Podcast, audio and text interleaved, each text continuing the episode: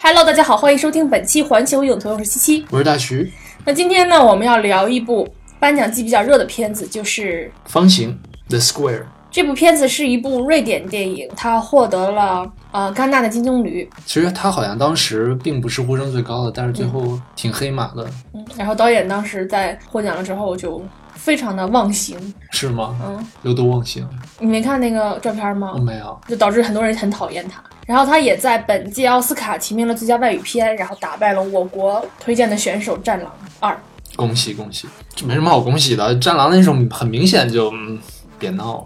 了。那看完这个电影，首先你你的印象是什么呢？我的印象总结三个关键词啊，一个是自嘲，因为这部片子充满了就是那种中产阶级知识知识分子的自嘲。嗯嗯，第二个应该就是共鸣吧，嗯，就是他们所想到的一些点，我们日常也会去思考这些问题。第三个就是 useless，无用是吗？ 对，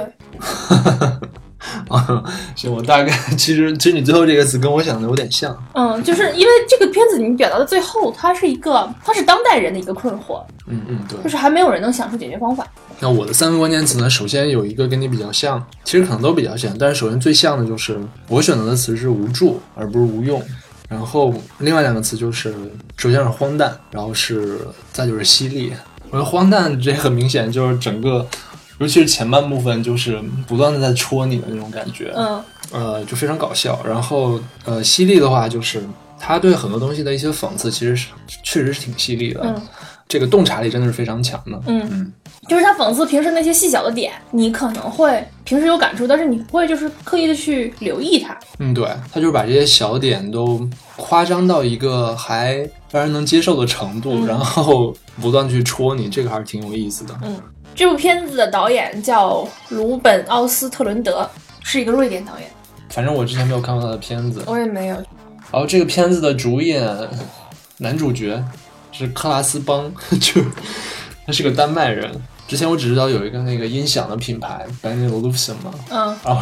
我我真的没有想到真的有人会叫这个名字，就听听起来就很还挺囧的。棒啊，对，就跟就跟那个 Friends 里面那个叫什么 Chandler Bing 一样，就这个名字哦就很尴尬的感觉，就是好像你叫，就像是一个拟声词哦做对了对对像的对那对种对感觉。对，然后这个男男主演特别帅，对于一个那个那个岁数的人来说，还是很帅的，就主要是那些北欧人，他那个个儿高，气质好。骨架好。对，嗯然后其实可能这里面的首脸就是伊丽莎白·莫斯，嗯，我们之前也聊过他主演的《使女的故事》。对，是你的故事今年也是横扫颁奖季，嗯嗯我觉得 Moss 并不算是一个传统意义上的美女，啊不是啊，但是我觉得她笑起来特别可爱，就是我我觉得还是那什么审美观太狭隘吧， 就感觉她在这部电影里面就是一看就是个美国人，就气质不行。给他那个设定就是嘛，嗯，你就是他那里面有一幕就是说啊，说他什么都不懂，他是美国人，我就觉得就是这个这要断章取义的话，没有，我觉得那段说的是她听不懂瑞典语吧我。知道哦，但是但是你如果断章取义的话，还是觉得挺有意思的，就像那种欧洲人讽刺美国人一样。然后其他人其实我们嗯并不认识一啊，但是那个那个艺术家认识，就是那个哦，演星星的那个，对对对，他不是演了《星球崛起》吗？嗯，然后包括还有演艺术家的那个，戴着眼镜儿的那个，其实反正他是个熟脸，但是我也不记得他演过什么。这个剧情到底讲了什么呢？我觉得，嗯，没有必要剧透。稀碎，反正也不好讲。对，因为我觉得这个电影有一点失败的地方，就是他他想攻击的点太多，不集中。我觉得前半部前半部分就前一半儿吧，感觉挺集中的还，嗯到后面就有点散了。嗯，其实它主要还是有一个冲突事件的，就是他是呃，这个男主角是一个艺术馆的馆长和策展人，对，馆长，嗯，嗯，然后他也算是半个社会名人吧。 对，尤其他自己说出哦来对的时候对对非常对有意思。 然后我就想，为什么一个美术馆长会算是一个？文化圈的人嘛，好吧。然后他有一天就是被人像是连环圈套了一下，手机就手机和钱包就被人偷了。对，然后他在去找回手机的过程中和找回手机之后，产生了一系列的连锁反应，然后让他疲于应付。嗯然后同时在他工作的地方，就也在这个博物馆里面他们是在想想方设法的宣传一个新的展品，然而这个就因为他当时心思不在工作上，对，所以造造成了一定的失误，导致了社会上的一种舆论反扑。就是完全是走火了那种。嗯然后最后反正就是弄巧成拙，产生了一些让人没有想到的问题。嗯，然后期间呢，也有他自己处理一些乱糟的事情，比如说他的感情问题啊之类的。嗯，反正就是讲一个这种中产阶级知识分子的一个所谓文化精英，嗯一个烂糟的生活和世界观。这片子的一开场其实是一段 house 舞曲，然后在那儿放着，然后什么都没有，你也不知道怎么回事儿。但是后来的话，你能知道就是他们可能偶尔会在办公室里面开个 party 之类的。嗯，最开始最有意思的，我觉得有一点就是他跟那个 Moss，就是 Anne 他嗯们那个采访，我印象特别深，就是 Christian，就是这个男主角 Christian，他跟 Anne 说 “Hello Christian”，然后就是说啊“你好，我是那个克里斯蒂安”，嗯，然后 Anne 说了一句 “Hello again”，是吗？那是玉嗯，我觉得这点特别有意思，因为 Christian 就完全不知道自己之前见过 Anne，但是 Anne 知道他之前是采访过 Christian 的，嗯，就是你能就是比较以自我为中心的人就记不住别人。对，以为自己还是第一次见人家。嗯然后这儿就是 Anne 希望 Christian 能够解释一下他们网站上的一段话，反正那个 那段话就是叫做 exhibition non exhibition，、嗯，然后怎么怎么着，他最后解释的结果就是一个展品只有放在，就其实是没有解释清楚。我觉得是解释清楚，就是他是想说一个展品、一个艺术品只有放在一个对，你要给他特一定个对所谓的 site，嗯，它才会是一件艺术品。对，就比如说杜尚的那个小便池，嗯，但是就是我觉得他解释的并没有那么好，而且 Anne 给他读完了之后，他完全是很懵逼的。哦，对对然后对，说嗯拿过来让我看一下。就是我听那个我也懵逼了，对，我也呃对是，我觉得是人都会懵逼的，就即使看一眼都会懵逼的。因为我觉得我我觉得这儿讽刺的不是说别的，我觉得是是是讽刺说他们平时自己的那些文绉绉的装逼的那些词儿 不是这个真的就会让我想起来上学的时候读的那些 reading 嘛，啊然后就觉得我操，这到底是什么鬼？ ，nonsense。到难道是我智商低吗？还是我英语差？但是但是当你读别的东西的时候，你就觉得好像没有这种障碍啊。嗯为什么就只有读这些就是学术性的这些 reading 的时候，觉得我靠，这到底是什么鬼？你知道，因为因为建筑学和艺术还是有一定的就是那种相似性，就是它其实并没有太多的本质性内容。对，但是我也是觉得，就是有些人他真的写这些学术性的东西，就是就是故意绕，对对对就对对，特别特别贱。就是你这一本书，如果它不绕着写，就就只剩这么薄了。嗯，反正像之前的话，我读那个《After Modern Art》的话，那本书他写的就很好，就很清晰。啊，有的人是写对的好，，但是有的真的是我觉得我靠，其实我觉得他在这儿表达的是一种他自己还没有意识到的一种潜在的心理台词，就是艺术品它产生意义只在艺术馆之内，它你出去了，你想你想把把这种概念什么推广出去，就是屁都不是。我觉得这也是整个电影的主题吧，就是你所坚持的这些，你所向往的这些理念呢什么的，只存在于你向往的那个时候。就是你想完了，走出这个艺术氛围之后，它是屁都不是，你也没你也没有办法在生活中实践它。其实我觉得可能这种像艺术品的话，更多的在于它怎么去解读。嗯，所以就是，如果你没有一个尤其是后现代艺术，就我一直我是后现代艺术的不可理解者，也不是不可理解，就是我很少能发现能打动我的后现代艺术。但是我觉得只有后现代才说了一些我们之前不爱说的一些真理。对，但是我觉得他们的表达形式，首先就是让我没有那么的接受，因为在我心中，艺术首先是要美的。但是我发现后现代艺术它有些并不在意这些东西，它更在意一个形式和我那种表达。有时候为了表达而刻意的去做的一些比较做作的举动，就让我觉得有点排斥。嗯，我可以理解，嗯，但是我还是觉得它的意义就在这儿。可能艺术这个东西就是要跨时代去理解。嗯，一张床你放在那儿，你早上就是被子也不叠，你会觉得那是艺术吗？其实我觉得那可能是也是一种艺术。如果你希，如果你以一种艺术的眼光去看到它是艺术，那也就是说，艺术家本身并不创造艺术，创造艺术的是观众。对啊，确实是这样的。我觉得后现代很大的一部分观点就是说，这是一个观众和艺术家本身的一种互动。但是互动所产生的效果和艺术家本来想表达的东西不一定是一样的。嗯，有可能不一样，我觉得。那你觉得这个也是艺术家所所设想中的一部分吗？可能不是，但是你不觉得，比如说像很多导演，他不喜欢去解释自己的电影讲的是什么？我觉得这也是一部分原因，嗯，就是他觉得这个电影只有当观众对他有反应了之后，这才是一个完整的艺术作品。哦，可能就是这种观点，这这这这种这种事情存在本身就让我觉得很很排斥，因为我是一个喜欢唯一解的人。那你应该生活在现代主义的世界当中，也对就是我也我就是这个战前。对我我很喜欢现代主义的东西。但是现代主义的东西它是非常法西斯的，对，它就是一定要唯一解。就我甚至希望，就世界上所有东西，所有的建筑都是白色，所有东西都是柱子做的，没有别的东西，不能有任何的装饰。哦，那和我们拆广告牌是一样的行为。对啊，所以那就是很法西斯的东西啊。所以我觉得，嗯，我觉得，嗯，现代主义，嗯，呵呵。当然，其实这我觉得是一个必经的道路，就是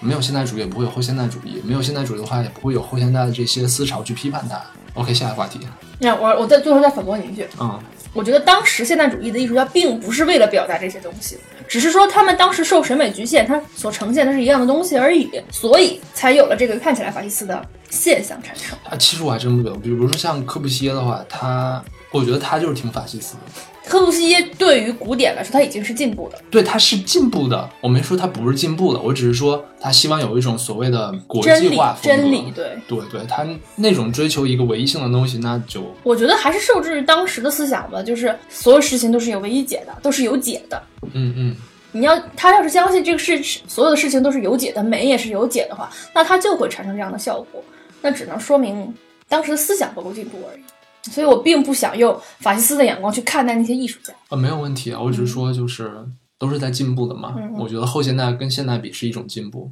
嗯因为后现代可以把现代当做它内部的一种，它可以调取的东西。哇塞，学艺术史的人会不会来骂我们啊？我不知道，我们是我们纯粹是半吊子。我还有一个不喜欢后现代的点，就是因为后现代它在打破现代主义的一些东西嘛，所以它经常是破，但是它不立。不，我不觉得它不是不利，我可以理解你为什么这么说，嗯但是后现代一个很重要的贡献就是，你要去注重它的这个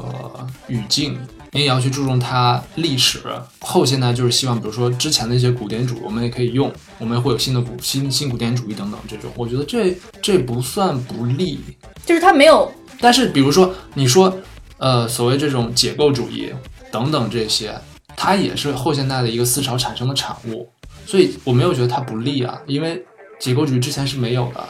你说的解构主义，它只是后现代中的一小部分，对啊呀、但大部分就像就给我的感觉就像是闹脾气的小孩一样，我就是把原有的东西打碎而已，但是我并没有把它组装起来或者注入一个新的东西，我只是我就不喜欢原来的东西，我就打碎拉倒了，这事儿就到这儿结结束，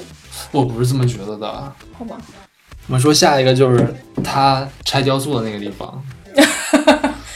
他就拆着拆着，然后那个东西就就碎了，掉下头掉下来了吧？对，就是那个东西还抓着头，然后下面的东西就嗯掉了下去。那个他拆掉的是一个他瑞典的英雄，古代英雄的雕塑，嗯，对，然后把他们那个方形的那个展品放在里面。哎，你不觉得这儿表达了一种就是对那种古典的个人崇拜的一种打破，然后就是英雄英雄主义已经碎了。哦，你是你觉得导演在这儿他是持一个积极态度的是吗？我觉得他是持一个迟疑的态度吧，就是就我们把古典的那种英雄主义打破了，我们想引入的这种众生平等以及互相关爱的这种概念，又并没有实实行。也就是说我，我们处在 in between，嗯，就什么都没有，我们现在没有信念，什么都没有了，也有可能是过度解读啊。我不知道，我觉得这个地方可能更多的是批判。其实对我来说，批判啥？批判他们就是推翻原来的那些东西嘛。就是它这里面其实是有，嗯，他们这些人虽然是，比如说是艺术家，嗯，或者是什么策展人等等这些东西，他们按说应该是尊重艺术的，但是这、哦 整个电影里面都干着，其实他们嗯并不尊重艺术。 对对对，就是这种虚伪性之对，从从头到尾都是贯穿的，就是所有人都在自己就假装自己是尊重艺术的。对，尤其是他到 后面那个那个石堆什么的，嗯嗯，对，然后其实后面再就是发生了一个贯穿电影始终的一件嗯事情，就是他在街上被抢了。他其实这这事儿还挺有意思的，那我我在这儿笑死了，啊，对，这个地方他有是他们的反应特别搞笑。对，首先是导演是先上来先给你照了一个就是无家可归那些人，嗯然后照了另外一个人，就是那个一个志愿者说嗯，举牌子，你愿意帮助这个人吗？对，你不是你你想救一个那哦个，你想救救一个生命嘛？嗯，但是旁边就是一个无家可归者，你怎么不去对对帮对他呀？哦，那不是说那个志愿者在帮那个不人，是啊，然后他问那些人，然后那些人嗯，就就就默对对，默所有的人走都过很去冷漠。，嗯哦，就一层一层的这种忽视。嗯，哦，我还以为他们在做一个行为艺术，我以为那个人躺在地上，就是志愿者在问别人你愿意救他吗？他不是有好多个镜头都是给到那些无家可归的人吗？啊，因为开头那儿我还没有想这些，我这这真的是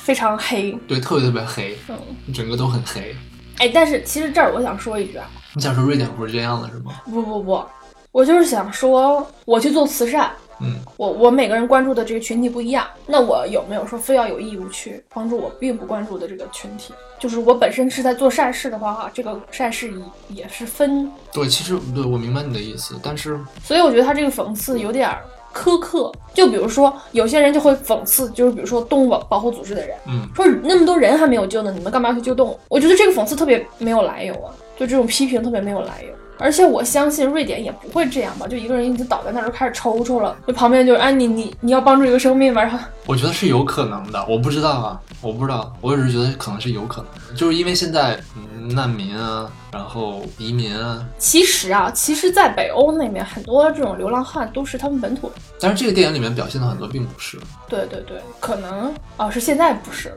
嗯，嗯。然后大家好像是挺冷漠的，哦是吗？嗯，因为很多是年轻人，就是很多年轻人带一只狗，这里面也有表现，对， 还还是那种大型犬，坐在那儿乞讨，他们可能更容易再回到正轨上。我有一个同学，就是在美国毕业之后，他是荷兰人，回荷兰什么没干，先流浪了半年，住公园儿。其实他爸妈就住在同一个城市里面，他不回去，他在住公园儿流浪了半年。挺好的。我之前也想过，就是 我们找一天晚上出去当一下 homeless，感觉感受一下是什么样子的。但是你没敢是吧？我我害怕， 起码在美国还挺吓人的。反正就是他他在这儿就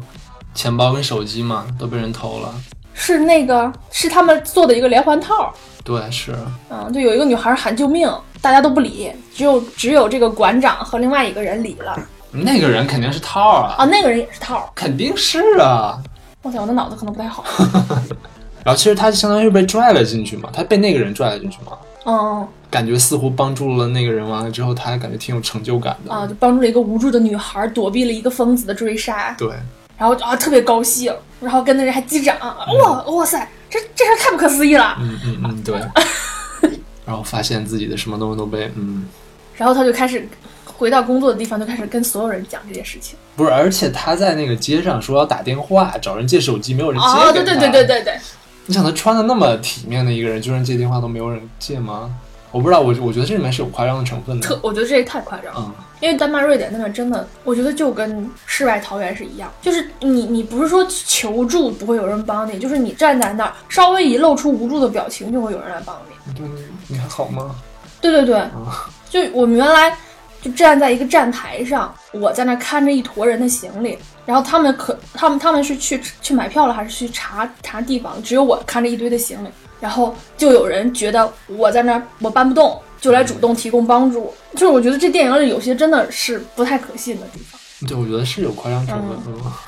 对，然后他回到办公室就开始跟这些人说啊，手机巴拉巴拉巴拉。然后那是他们第一次他去讨论这个方形这个策展的推广嗯，策略，然后那那两个广告公司的人一看就是俩傻子。就是小孩儿，就是不光是你知道，瑞典人其实他是成熟特别晚，嗯，因为他们丝毫的经济压力都没有，只要他们愿意一直去念书，国家就一直供他们，你念到四十岁都有人供。所以他们有些很多人真很多人就是那种游戏人生的，就是我工作两年之后，哎呀不太爽、我去念个书，就是国家不光学费什么生活费都都能给，就是让你正常花销，然后还能有剩的那种感觉。多好。所以我觉挺得他们好整个成熟的都特别晚。其实它这里面就其实，在讨论的是一个，就是说怎么能让这个东西被大家讨论嘛。哦，我觉得在这儿特别逗的一个地方就是，他们就说说做一个病毒视频就是传播嘛，就是那种传播特别快的视频。然后他们就提到了冰桶挑战，对，然后关键是没有人知道冰桶挑战原因是什么。对对对，就只知道只大有家只有一个人知道。嗯对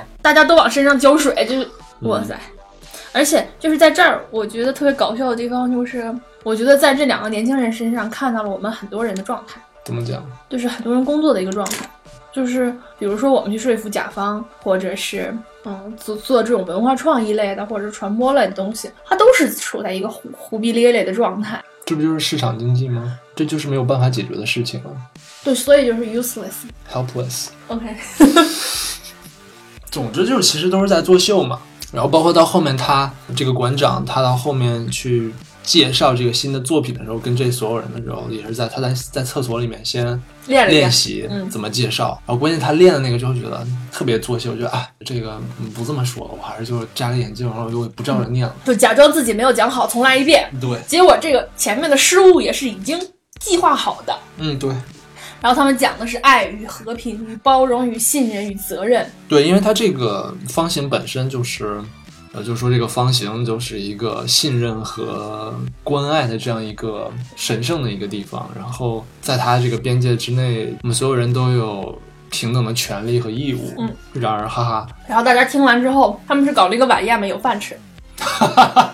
对，然后说：“那我就讲完了，下面有请我们的厨师长来给大家介绍一下今天晚上的菜谱。”然后厨师长开始讲，然后人就开始走，完全没有平等、信任、责任与关爱。然后这厨师长大吼了一声：“都他妈给我停下！”然后大家都就都愣了。然后等他等厨师长报完了这个报菜名完了之后，这些人就嗯尴尬的笑了笑，然后走了。 这讽刺的有点厉害。啊当然很搞笑，就各种搞笑。哎，你觉得他们在讨论那个病毒传播的时候，嗯、那个最老的那个人，他嗯，他拎着一个孩子进来，你觉得那是原来什么了？然后那个孩子戏还挺多，就一直在哭啊什么的，大家一直在关注他。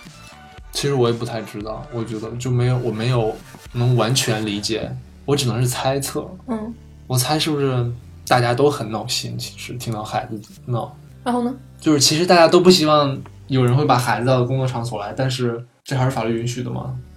带来之后，大家就只能忍着。然后那个馆长不也是假装就是嗯这孩子真可爱，还摸了摸，然后心里想的是靠，怎么这么丑？然后在这儿，其实我是我是想提出这个点，然后来表达一下我的女权主义主义思想，什么鬼就是在瑞典真的是男人带孩子的。 ？OK，你知道现在国内，我昨天还看了一个观点，就是大家做的最好的也不过是倡导说，女性如果愿意在家陪孩子两三年的话，要给他们重新走上社会就业的机会，然后就完全没有人提到是不是会有男性那么做。瑞典就会啊，就是如果实在需要一个人辞职在家带孩子的话，那就是付钱，就不是说这一定要是谁，但是连提都不提男人在带孩子这方面的责任的话，我觉得是有点是有点落后的。不要拿自己跟北欧比，大徐同学，这是什么思想？我在反讽。啊，好吧，其实就有包括最后有一点，就比如说他们在开记者会的时候，因为我在我当时就在想，他说的就是什么你言论自由和这个仇恨言论等等这些之间的关系，我就想了一下我们国家，我们肯定没有仇恨，就仇恨言论，因为我们连嗯都没有， 所以你在想什么？嗯，OK，然后呢，有一段这个电影最最关键性的一场戏，嗯，承前启后，对，就是他们决定要去把这个钱包跟手机还有袖扣要回来。嗯，因为他们定位到了那个手机是在那栋楼里面，对，而且那个是一栋就是相当于是福利型的一个公寓，所以住的人可能都比较穷，然后底层的人民。然后他的这个下属就说，就我们可以写一个威胁性的信，然后放到这个楼里面每一家的那个邮箱里面，然后这样的话就让他们把这个东西交出来。然后他老板就觉得这样不太好，然后他那个下属说了一句，Don't be so Swedish。哦 哦，啊，我怎么没注意到这个？哦，是吗？嗯，嗯，特别搞笑，把你那些什么政治正确都放一边儿，怎么着了？但是其实我看到这儿，我也觉得这儿没啥，但是他之前说的那些，就是他的那个措辞比较威胁性。对，就是我知道你拿了我的手机什么的，就是我觉得换了我也有可能会那么做，嗯，你会的，我知道。你不会是吗？我可你能就拉倒 了，报个警。但是你会就是说像他们那样，他们推荐的那种，就是每挨家挨户敲门吗？也不会，就是应该报警的。为什么不报警呢？警察不管的，瑞典不一定会不管的吧？国内是不管。哦，然后有一个地方就是他戳我，戳的特别，戳的我很开心。嗯， 我靠，这说的说的好淫荡啊！这段要剪进去了，嗯， 啊随便吧。就是他的那个下属用的那个字体是 Comic Sans 嘛，就是一个非常非常幼稚的一个字体。然后很，嗯，然后他老板说，你能不能不要用这么 幼稚的字体？对，我是，嗯，对，你是自己那个什么纠结患者。对，微软雅黑怎么了？丑，而且是嗯，是抄的，是假黑体、对 low，所以呢，他们就直接把这个这应该叫什么信啊？威胁信、带乐带点乐威胁，嗯 然后打印了五十问，然后他们就上路了，开着特斯拉，对，开着特斯拉，嗯，然后一路高高兴兴，你说谁会想到我们开着特斯拉去做这种事情呢？对，然后关键是，哦，对，他们在走之前，他下属的确是说了，说那个你不用管，然后我去我去送，啊然 后后来就不是那么回事儿了，可能是就是他下属原来搜的时候还不知道这是一个什么样的街区，就是他知道可能也没觉得会这么差，嗯，然后去了就吓尿了，嗯，让他老板说那个啊，这不关我事儿啊，我只是说陪你来，我没说要去给你送信啊。而且他这个下属戏还特别多，在去的那个路上就说我们要听那个 Justice 的歌，哦，对对对，就是我们是什么意思？是我们是正义的那个维护者。对，然后我们就要听那个正义这个乐团的歌，嗯，他放那个歌我们之前用过两次，你知道吗？我不知道，呵呵。我非常的惭愧。 对，因为他那首真的是挺嗨的。然后他们到了这个地方之后呢，他的下属就软了。就说啊，你去吧，我看 着车。然后我觉得他老板这个男主的反应挺逗的，说：“那你不是说你去吗？你这样我以后能信任你吗？我在工作我在工作上还能信任你吗对？”就威胁了一下，但是他的下属毫不为所动。对，而且他还说啊，我是一个半公众人物。哦，对对对，我怎么能去做这种事情？我要被人认出来怎么办？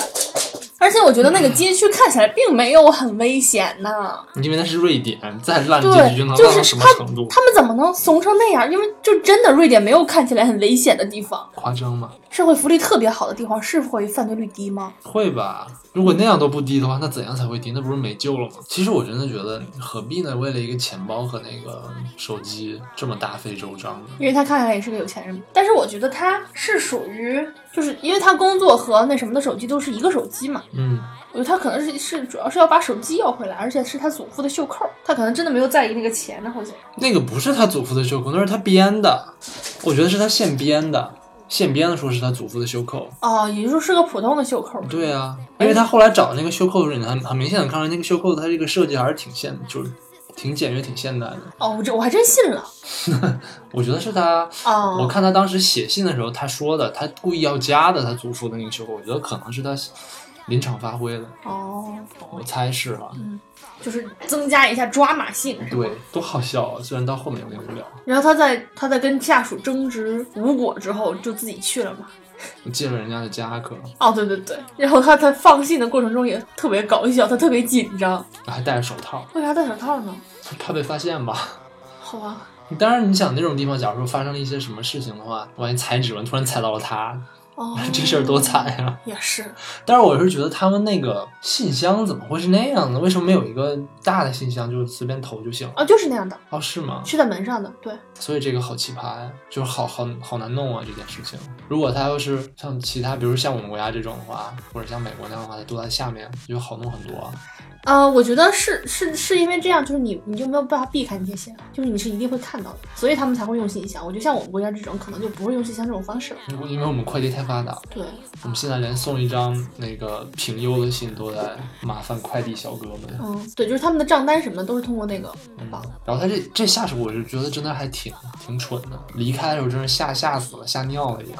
还撞到那个墩子上了。是撞墩子还是蹭到马路牙子上了？反正就是把反车正刮了。我估计是蹭墩子上，撞马路牙上怎么可能刮刮刮出来那个火星 啊？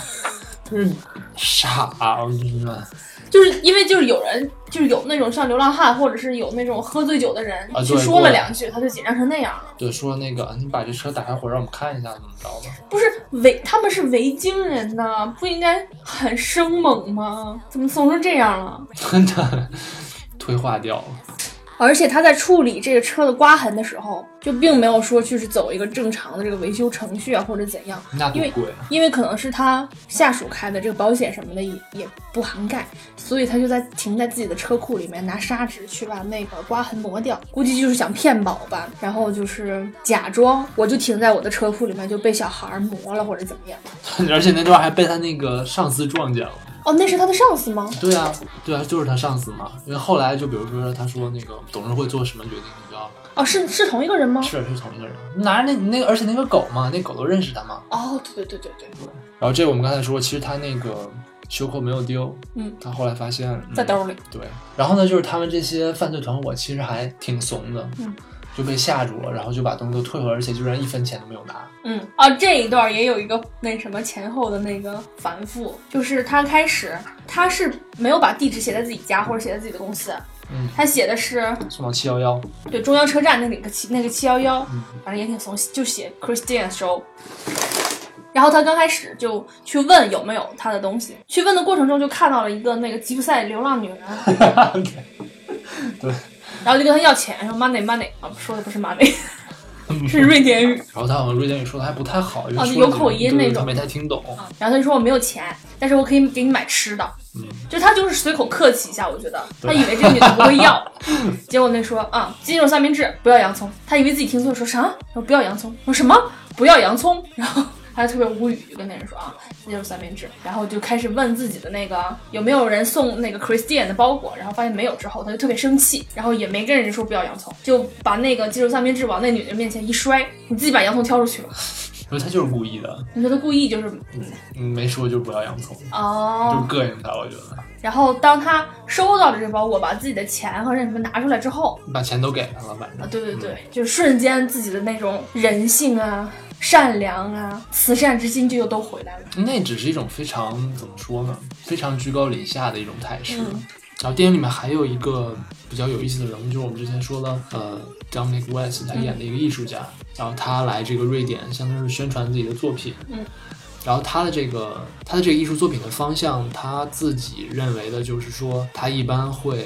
用这种日常的这些物物品，然后来探索人们对艺术的反应。嗯而且它的这个一般它的起点就是说当下的那呃这个这个物品当下的那个环境。然后其实我觉得它这一点跟它后面在那个晚宴的时候那个表现是完全不一样，因为你想他他的这个他所做的这种艺术，就是说集中在这种当下的这种环境的话。其实，当他在这个晚宴的时候，比如说那个行为艺术家在表演的时候，他应该是一个非常配合的嗯，这种方式，但是他并没有，他反而是那种非常嘲笑，而且是把自己抽离在外的那种对感觉。对对对对，说啊，你停吧停吧，然后说那个啊，就挺不尊重的。嗯，然后他在这个采访的过程当中，还有一个人是有，抽动过语症，哦，是吗？这个名儿，嗯嗯，就是没有办法控制自己一直说脏话。我遇到过抽，就是不是会语症，但是就是差不多，就是会一直发出怪声的人。但是我头一次听说了还有抽动过语症，我还去查了，真的是有，然后真的有，就一直说脏话，那好酷啊！哭个屁。关键是啊，好吧，其实就不是很酷，就是在那种情景下是挺酷的，就是他不断的会说垃圾，嗯啊，怎婊么子，对。给我看你的 胸。但是就是那些人就问他说啊，你觉得那个他那个作品怎么样？然后他说一句垃圾，对对对，这特别逗。当然，其实他呃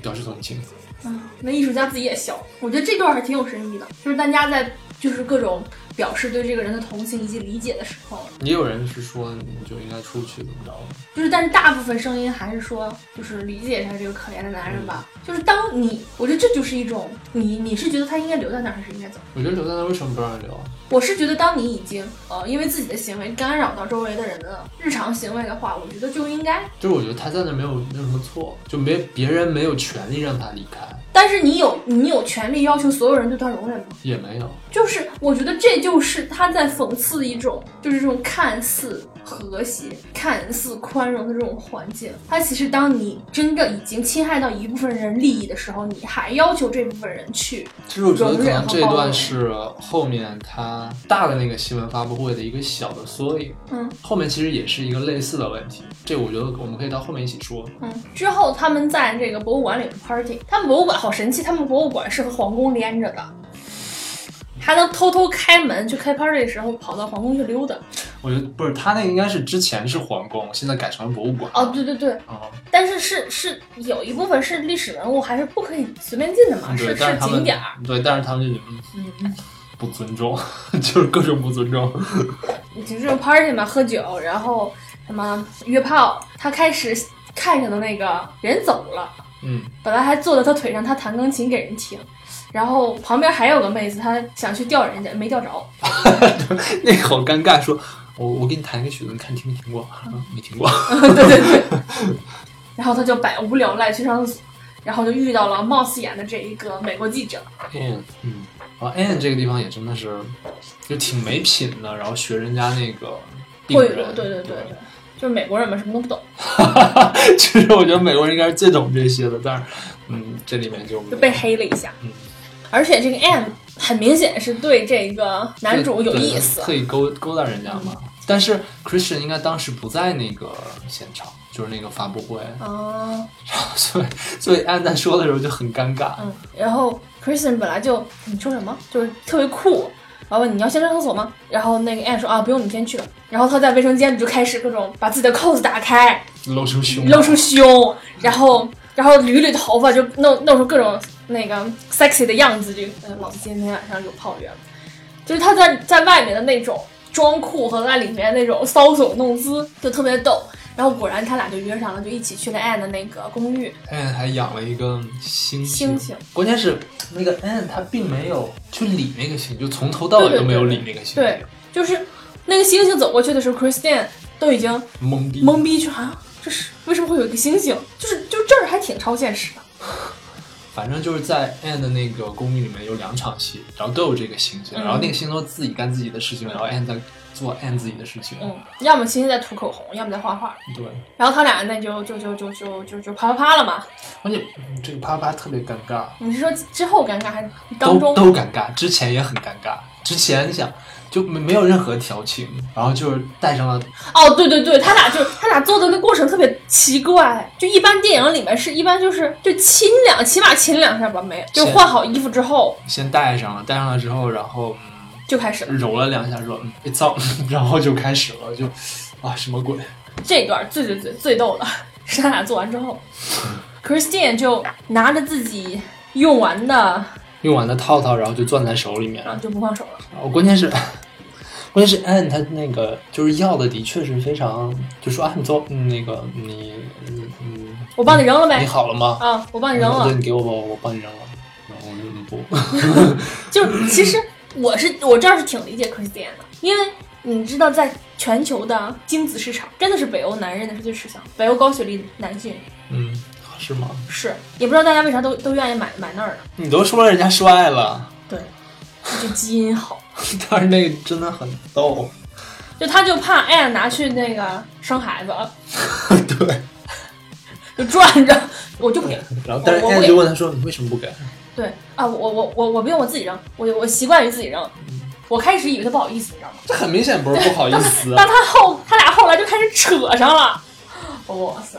然后 Anne 就说嗯。你太自以为是了。对，which is true。但是那个 Anne 的表现真的是很还挺奇怪的，你最后垃圾桶拿垃圾桶拿了过来，然后他扔扔到里面，扔到里面之后还蹦蹦跳跳的离开，啊，就抱着垃圾桶特别高兴的离开了。啊还挺奇葩的。就是我在那段看着，我真的以为 Anne 是要拿着他的精子去干嘛？那其实也无所谓的，不是，如果如果这个女的拿着她的精子嗯去那个自己怀孕离开了，嗯就无所谓了。嗯，那如果大着肚子回来找他了呢？你当人家都是国内啊，那你当可不一你当哎你当国外的女人那么没有自尊， Anne 可喜欢他呢，一夜那情之怎后么还回去了找他呢，那怎么了？我觉得这这，我觉得这不是国内那种狗血剧，好吧？ 我觉得这种事情只有在我们这种东亚亚太哦国家才会发生地。人家很有可能就拿着精子，然后走了，然后怀了孕之后觉得哎不理你了，我的孩子你甭管。我觉得 Anne 看起来不小，人家是美国人， 别这样，就是因为他是美国人，他不是那个北欧人。美国人没有这样。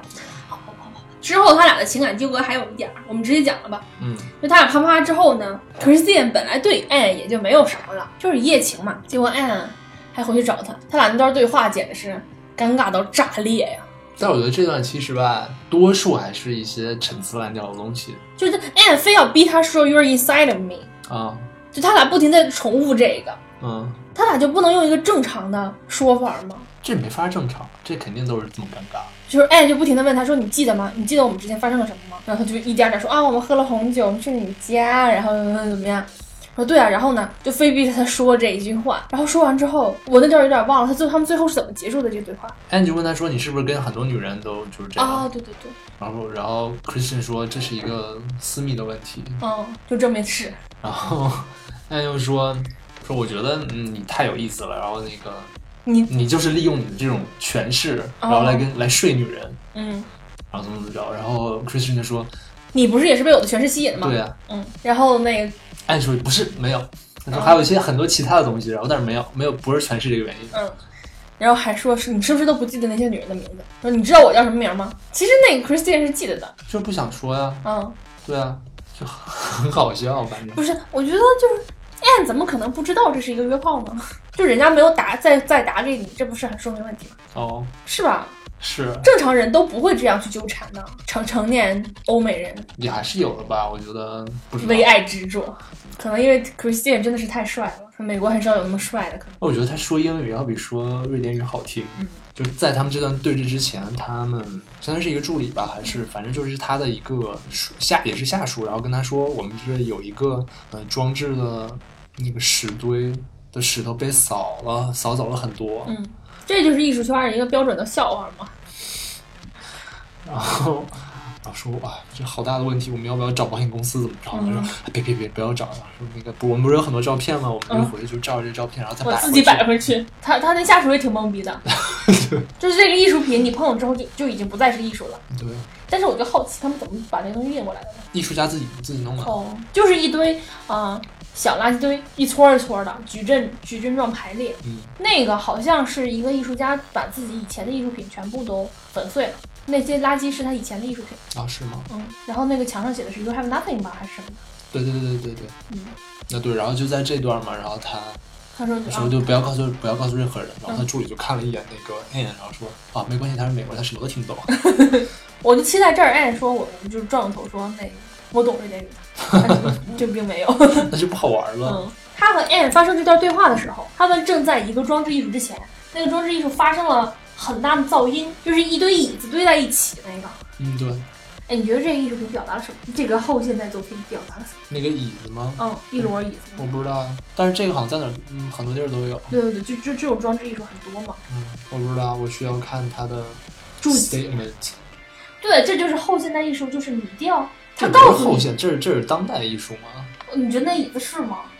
是啊，是啊，其实他就是你要你要看他说的是什么。对，嗯，就就就这个感觉让人很不爽，就是我不能一眼从中获得美感，然后我只能就你是是觉得古典艺术就是美的是吗？不一定，但是有有一部分是美。哎，你不觉得这是一种很奇怪的艺术表达吗？没有任何一一种艺术是你要告诉他我要表达了什么，然后你再通过他告诉你之后，你再回到艺术品里面去寻找它的点。就是你你的意思就是说，你希望这个艺术是可以自己解释自己的。嗯，然后如果我能，嗯，就是我我我我我看到的东西和这个艺术家想表达是一样的，那我就是感受感受到了共鸣。嗯嗯，但是大部分时间我看到这些东西就是，嗯，就是连他表达什么都不知道。那可能是我的艺术修养低，并不是这些东西的问题，是吧？ 是，就行，定调子了，往下讲吧。没事没事。在他们就是聊天的过程中，就七幺幺又给他们打电话，又给这 Christine 打电话，就说我们又收到了一个 Christine 的包裹，你赶紧来拿。然后他说不对啊，我之前已经收到包裹了。他说但是这个写的也是 Christine，你赶紧过来拿吧。不是，就直接让他把信拆了，然后让他读不出来。嗯，然后这人说，就因为你的信，然后我爸妈都，嗯，就是么，反正我家人就不信任我了，怎么怎么着了，嗯然后说我会给你制造麻烦，巴拉巴拉。我不会放过你的。嗯就是反正是一封指责的信，然后 Christine 就特别怂的，没有敢自己去，他把他的下属弄过去了。而且他们当时是正好就是在打断那个他们营销的那个广告的那个会议。嗯，也直接导致了后面那个视频的灾难。对，我觉得那段营销会还就是营销的那个方案展示还挺逗的那一段儿，就那两个年轻人完全是在，你就是听他们说，你就知道就是哇塞，这什么鬼，完全是在 bullshit。然后关键是说啊，嘣，然后说一个意想不到的事情，然后问他什么意想不到的事情啊，我们还没有想好。他们到最后也没有想，嗯，想好了啊，炸了吗？嗯，嗯然后他们就有人要问他们，就说你们这视频要表达什么？嗯，我问啊，我还没还并没有想好要表达什么。他们就是把一个什么金发的流浪乞丐小女孩儿，让那小女孩儿走到那个方形里面，把那小女孩儿炸了。就其实这个非常非常廉价。反正这个视频呢，就大家都在就开始都在假装尊重，后来就是他们当他们说到这个的时候，就大家就已经绷不住了，嗯，就开始笑。但是 Christine 这个时候满满脑子想的都是啊，我七幺幺里面还有个信封，有个小孩儿，有人来骂我了，对，Christian 就看了一眼他们那个草稿嘛，啊就就说嗯说对啊，这个方向是对的，嗯就就这么做吧对对，这他确实是渎职啊。嗯对啊，上班的时间去干私事了，还带了俩同事。啊，对，还带了俩同事，对，嗯而且他不还不记得同事的名字。他问那女孩说：“那女哎，孩你不知道啊，嗯，可见他是有以多么自我为中心的一个人。他就让自己的下属去顶替自己去领那封信，结果那小孩儿，结果那个发信人其实就在那个七幺幺里等着呢。他就怕这个，结果真的就是就是这样的。然后是一个小孩儿，因为他发了这封信之后，那小孩儿的爸妈就以为这孩子不听话，在外面偷东西，然后又关了他禁闭啊，反正又惩罚了他，对这孩子的生活造成了影响。然后那小孩儿就开始骂他，说你们能你你怎么能这么干？就是我的父母都不信任我了。你说你给我的生活造成这么大影响，你给我道歉。然后他的下属最后没有办法，就说我不是 Christine，然后那我也不知道什么，就是他们让我来的，然后就推了一把小孩儿就跑。然后 Christine 就以为这件事儿就过去了，然后就继续过自己的生活。他离过婚，有两个女儿，嗯然后他女儿来他这儿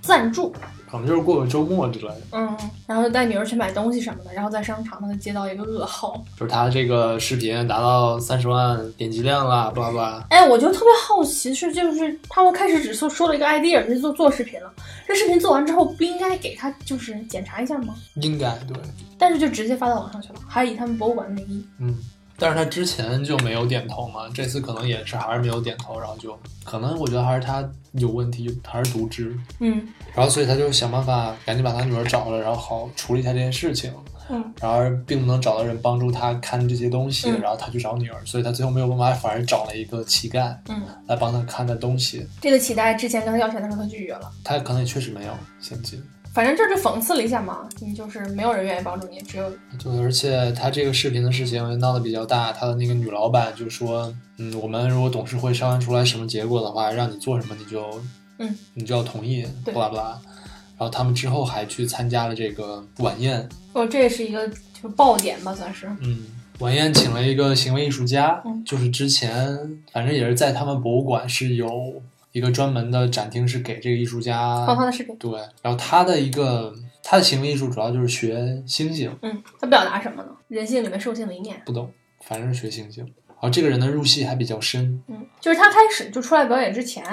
就已经给他们情景设定了。嗯，就说你就是在丛林里面，你现在就是在丛林里面，你要遵循这个丛林的生存法则。嗯，就是猩猩只会挑就是最软弱的人下手。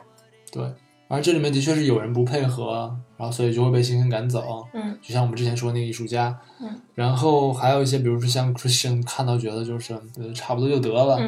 然后就说谢谢这艺术家，然而没有用，这嗯这对艺术家根本就不听。对，但是这件事情的确是有点出格了，就是这个装星星的这个艺术家，他就感觉已经马上要强奸一个女的了，嗯然后这个时候他才被强行制止住。嗯关键问题是这儿，就是大家开始都没动，就开始他们他去伤害去拽这个女的的时候，大家都没动。而且这个女的叫了他，应该是他的男伴儿，哦那个男伴儿都没有回应，嗯，然后当一有一个老人去开始打这个猩猩的时候，其他人都上来了。对对对，全全开始殴打这个猩猩。这个时候不应该就是两个人把他拉开就好吗？对就是大家都开始殴打这个人。大家要表现的义愤填膺嘛，对，而且他他们就冲上来那个姿势都很搞笑。你就把他弄死。然后接下面接着一个镜头就是扔垃圾的镜头，我就一直以为他们把这个猩猩弄死。不是扔垃圾，那是一个乞丐在一个塑料布里面，因为下着雨，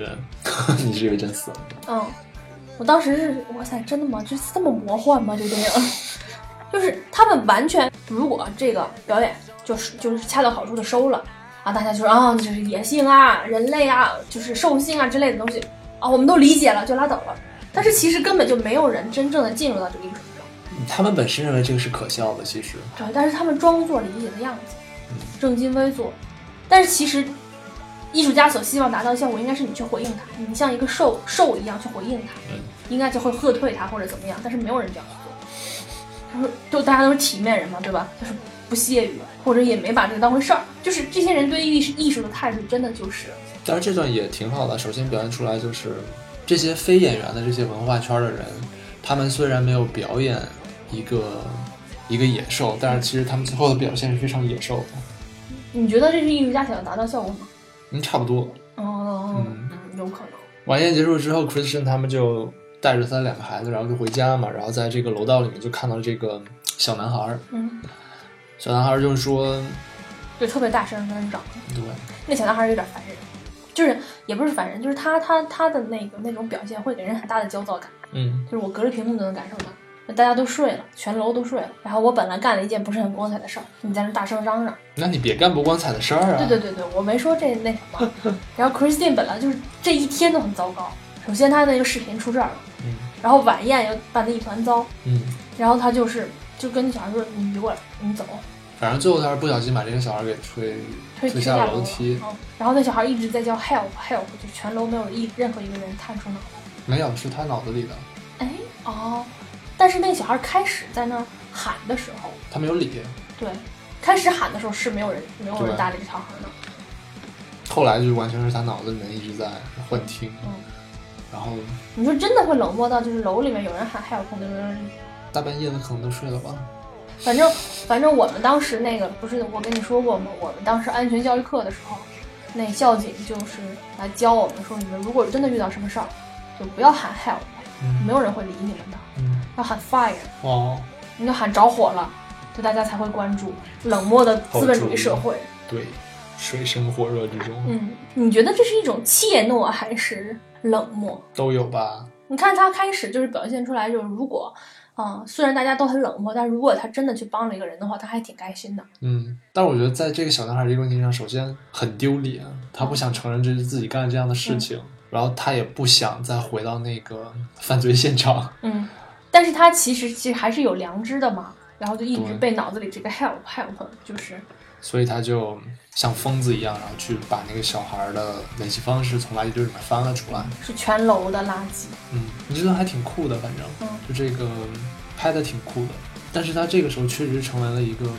像是在社会边缘的一个人，在垃圾堆里面那么狼狈，然后什么东西其实都处在一片混乱之中。嗯嗯然后他上来找到了联系方式之后，就给小男孩打电话，没有没有打通，嗯然后就录了一个视频发给他。你是不是觉得那段视频他是挺诚恳的？嗯我觉得是挺。我觉得他在对你，是他他的确是说了一些，就比如说，呃，这里面有我自己的问题，但也不只是我的问题，这对里他面有一些，我觉得他是在推卸，他把这个就是他做这件事情归咎于这个社会。对，但是嗯。你是觉得他说的是对的，对他说的是对的，就是的确是有他自己的问题，但同时也有这个整个社会问结题。构性的问题。但是我觉得这不是应该由他嘴里说出来的话，就是他这样说是是啊，对，我明白你的意思，他有这个推卸嫌疑。对，就这个一是外人评价嗯，这个事件在社会中的地位才会这么说，没有人说啊他怎么说的，他是这么说的，说嗯我知道呃我对于你们那就是意思是我对于你们的阶级有偏见，你当然你对我们这个阶级也有偏见，这是社会导致的，我们都没有办法。嗯说是因为偏啊，他意思就是因为这个偏见导致了我去威胁你们，巴拉巴拉巴拉巴拉的，我就就是我开始还以为他会诚诚恳恳的给这小孩道个歉，然后跟他父母说一下，就是我冤枉你们孩子这件事情是我做的不对，我是觉得就是他这段可能到后面，嗯，是在发泄自己的一些内心的一些愤懑，对社会的这种。啊、就是包括对于之前视频传播以及大众反应对对对也是，嗯所以我觉得到后来的话，其实你想想，这小孩根本听不懂这些东西。嗯我觉得这属于他逐渐觉醒的一个，我觉得他一直醒着。就是他勇于去面对自己的一个过程，嗯就他最后最终勇于面对自己，是真的去找了那个小孩。对，但是这个中间他发这个已经是算是他就是鼓起勇气的嗯一个步骤了。嗯嗯，对。然后他的这个事业肯定就是遇到了一个大挫折嘛，他要开，就他要替这个博物馆开一个新闻发布会，然后首先就是要说自己辞职，嗯，他为这负负全责。对然后说这是一个我们董事会和我我们一个共同的决定，虽然大家都知道这不肯定不是共同的决定。嗯当然，这里面其实他问题比较大嘛，因为他渎职嘛。嗯，呃，其实主要原因还是因为他这个视频导致了很多仇恨言论。嗯其实这个视频本身并没有什么，就只不过怎么说呢，就嗯没什么品味，对对对，就是炸了一个小女就很孩。很廉对价。对，只是廉价的吸引眼球的一个方式。对，嗯然后但是它就是导致了很多人，比如说去解读，就是这是一些什么中东的恐怖分子等等，然后所以他们都在呃说这些可能移民的问题、难民的问题，而且就是什么对乞丐的冷漠。对，嗯然后所以在这个发布会上就是很有意思的一点就是，有的人就说你这是对我们这些少数群体的这种呃漠视还是怎么着的，然后还有的人就是说你这个相当于是给言论自由，然后限制了言论自由，嗯。然后包括什么？你这种这种其实是自我审查，那自我审查其实就是你在损害言论自由嘛。然后其实这部分，嗯，是一个挺有意思的话题，我觉得在我们现在这个当下时代，对嗯，因为我还专门查了，就是这个，其实这里面主要的问题就是一个仇恨言论跟言论自由的这样一个对立的问题，其实可能没有那么对立，但是它是有一个矛盾存在的。嗯然后我专门去看了一下，就是其实这种针对仇恨言论的限制，差不多出现在八十年代。嗯八十、年代就是说，呃，首先出现在密歇根大学，密歇根大学就是规定仇恨言论，它对就它限制仇恨言论。嗯联邦最高法院后来裁定这个东西是违宪的，嗯，就首因为先限制了人自由。对，因为你限定了你限制了人的这个言论自由。嗯然后还有一点非常有意思的就是说，呃，密歇根大学在实行这个仇恨言论的这些呃限制的时候，反而是黑人有二十例黑人被白人同学呃揭发说他们有仇恨言论，是黑人有仇恨人吗？对，说黑人有仇恨言论，哦，所以就是适得其反了。嗯本来是想保护这些，比如说像黑人这种少数群体，但是最后反而是黑人这些少数群体被白人，嗯这应该叫什么？反咬一口。嗯然后其实也我觉得也是这么回事儿，就是说，如果你可以限限制仇恨言论的话，那么也就是说你以后还可以限制别的言论，嗯，所以你觉得是不应该限制仇恨言论的是吗？你不能从法律或者说这个规定的方面去限制，你可以通过别的方式限制。那你怎么看待他们呃把《飘》这种电影作品都从影院下架这种行为？你觉得这是不是限制？包括但是如果这是怎么说呢？如果这是影院的行为嗯，或者是说呃一个发行公司的这种行为，我觉得它也只是面对一些争议而已。嗯就像这里面这个他们博物馆面对这些争议而已，嗯他们有的人就说你这是啊你啊，你意思是不能立法去要求这件事对情？法律上是肯定要保护的，但是那如果是个体行为，你也没有办法，哎，那他们把李将军雕像就是的确是出格了，对，对移走，也是我觉得也是类似于这种问题。肯定是出格了。对那你所以你是就是就是如果有人有仇仇恨言论，比如说川普说建一道墙什么的，嗯，你是呃尊重他发言的这个自由，但是你不认同他的观点。对啊，不就是这样吗？这不是就是言论自由的什么哦精髓吗？当然，我们国家我们也说了嘛，我们国家没有没有仇恨言论，我们是一个和谐的社会。我们有仇恨言论，但是我们没有那言论自由，就是因为大家都憋着呢，所以就只能仇恨了。不要说的这么，嗯我等等会儿逼掉需要吗？再说吧。所以说这个其实是一个平等和自由的这种博弈，自由大了伤害平等，平等大了伤害自由。也不至于吧，我觉得没有那么一个严格的对应关系吧。因为我觉得平等和自由就是，他们的确是有一个牵制关系，嗯但是就是说，我看了一个有一个有一篇文章，就是采访了嗯伯克利法学院的院长，嗯，因为他之前写了一本书，就是说关于在大学校园里面这种言论自由，嗯然后他就是说，就是现在我们大学里面有一个趋势，就是大家会避免形成任何的仇恨言论。但是他也说，就是这种其实可能学生在某一方面其实是忽视了，就比如说六十年代大家为言论自由的这种奋斗，嗯，所以他也是说，就是我们可以去想办法抵制仇恨言论，嗯但是同时我们要保护言论自由。啊，这个好矛盾。对，嗯他说就是你可以通过方式方通过一些方法去限制这种东西，就是他意思就是鼓励别人就是当从出头鸟，那倒也没有，他的意思就是说，首先言呃仇恨言论可能在我们人来认为的话，就是道德上来说是有瑕疵呢。对，嗯所以说我们只能通过一些其他的方式，而不是通过一些呃法律的这种途径去解决，而是通过一些其他的方式。意思是你想想你就讲，然后我们就攻击你。他就是说，比如说，比如说像 Berkeley 之前那种，就是你可以让右派的人来我们学校演讲，这没有问嗯题，但是我们可以同时也可以去抗议。然后就打起来了吗？不是打起来那个是一个极左翼的一个团体嘛，他们相当于是一个挺恐怖的组织。那你们你要限制他们的自由吗？他们那种已经接近恐怖主义了，这就要限制了。那恐怖主主义是谁来定的？这有定义的嘛？怎么样能算恐怖主义？你像他那种已经打砸就是打砸抢烧这种，这肯定有问题，对吧？但是你不觉得和平抗议才可以啊。不是？你们现在是是这样，就是如果出现极左翼这种特殊的打砸抢烧的情况，你们就说这是特殊情况，是极左翼，他们不属于我们左翼，他们那是有极左翼。然后你们把极右翼，你们把极右翼和右翼定义在一起，就是法右翼就是法西斯，我们是什么意思啊？你们左翼。没有，我觉得右跟左还是有和平的右翼啊。你一直以来的态度就是右翼，就是接近法西斯。不，我没说右翼就是接近法西斯，像川普那样的是法西斯。行吧，行吧，行吧，而且我觉得他最后这个结尾有点俗套，非常俗套。嗯，就是一个人的良良心已经觉醒了。不是那个地方俗套，我说的是那个他去参加他女儿的那个什么体操表演，啊，然后他那个教练在那旁边说什么那个就是呃什么犯了错误，然后要及时改正啊什么什么哦，的啊，反正这个就是他改正的这个俗套，他就因为他他表现了一个无解的一种社会矛盾，嗯嗯，他想想给个解，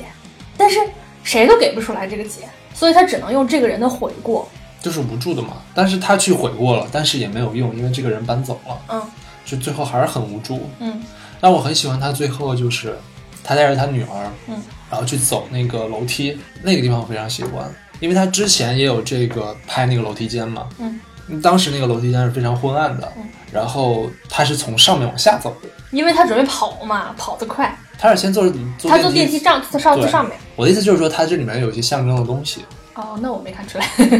好吧嗯？反正就是最后那个镜头非非常好看，虽然有点晕，就是他带着他女儿旋转着，然后往上走，然后包括那个镜头也是这样旋转往上走。我我觉得这个是对应他自己的那个公寓里面的那个楼梯。他对应他他自己、哦、我我看到他自己公寓那个这楼梯是这样想，他那个楼梯也是一个方形，对啊，但所是以是不他是跟方形有某些方面的呼应呢？因为其实那么方的楼梯很很不是很常见，是我想多了是吗？我觉得在瑞典可能挺常见的。不是，我是说，因为首先它这个比较底层的那个公寓里面那个楼梯，它出现了两次，而且这两次的这个对比很明显，所以我觉得他们两个是对比。哎，你知道我在瑞典的时候住的就是那种底层的公寓，好可怕呀，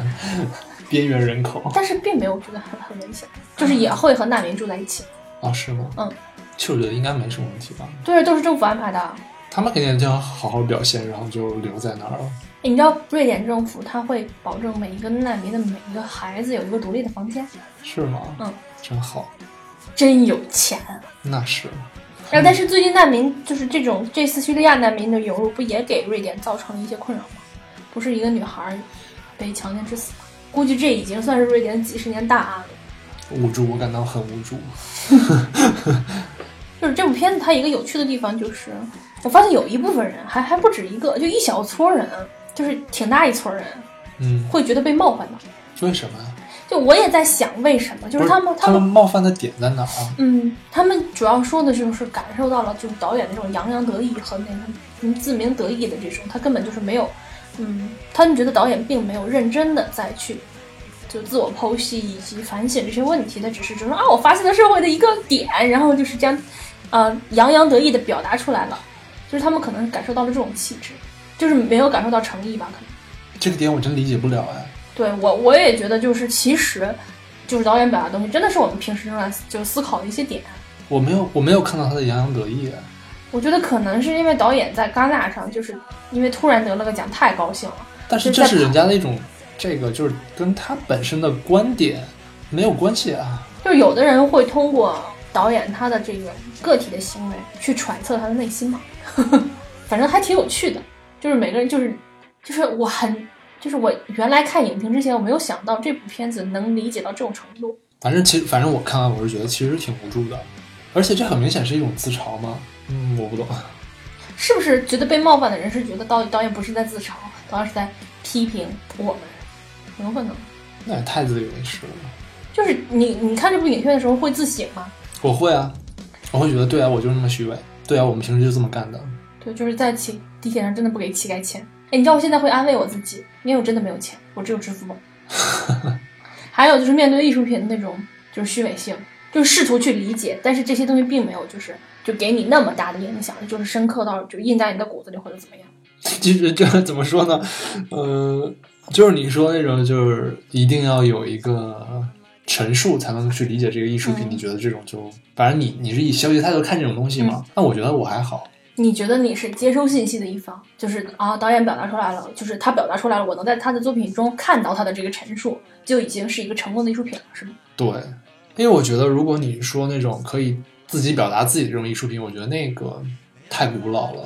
哦，就是啊，我我的艺术观是这样的，就是我是我第一，我希望他看到自己自己表达自己，然后我去寻以以我以一个就是旁观者的心态去发现美，然后感受到艺术。那如果是如果要被填压的话，那我我可以去看一本书，因为我觉得这些艺术品表达的东西都还挺浅，就是他想告诉我的东西我都已经知道了，我没有必要再去通过一个这样的形式去知道这件事情。我是觉得，首先表现就是他这种表达的手法就可以是非常激励人的。